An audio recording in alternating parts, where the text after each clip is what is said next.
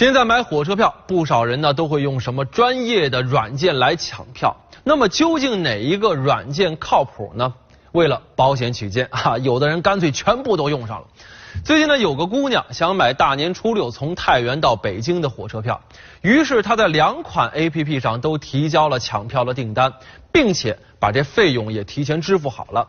这个呢，应该算得上是双保险了。果然呢。这车票开始发售没多久，他就收到了购票成功的短信。哎，这样一想的话，双保险是真的不错啊！姑娘打开 APP，准备看看是哪一个软件立的功，顺手呢就琢磨着把另外一个没成功的直接给它卸载了。不过她打开软件这么一看，被弄糊涂了。因为两款抢票软件都说自己抢票成功，而且车票信息竟然是完全相同，也就是说，他们同时抢到了同一张票，而且都说是我抢到的。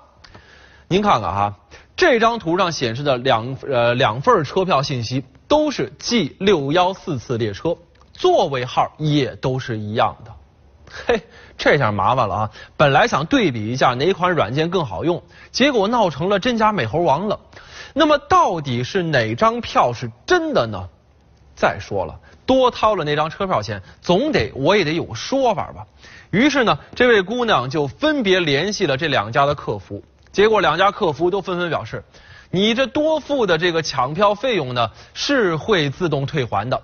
那另外一个说了，说订单重复支付的时候呢，这个铁路局啊啊会在十五个工作日内自动退回一笔钱款。另外一个又说，说幺二三零六将会多出的款项退给平台，然后再由平台退给用户，有点乱啊。他叮嘱姑娘说，总之你千万不能提交退票申请。但是说了这么多，绕来绕去，到底是谁抢到的这张票？他们都不回应啊！姑娘更是闹糊涂了，于是就咨询了幺二三零六客服，对方表示他们后台只能查到一笔支付信息，所以只认定一次有效。由于是第三方来订票，所以查不到这个流水号，幺二三零六也没办法确定究竟是谁成功订的票。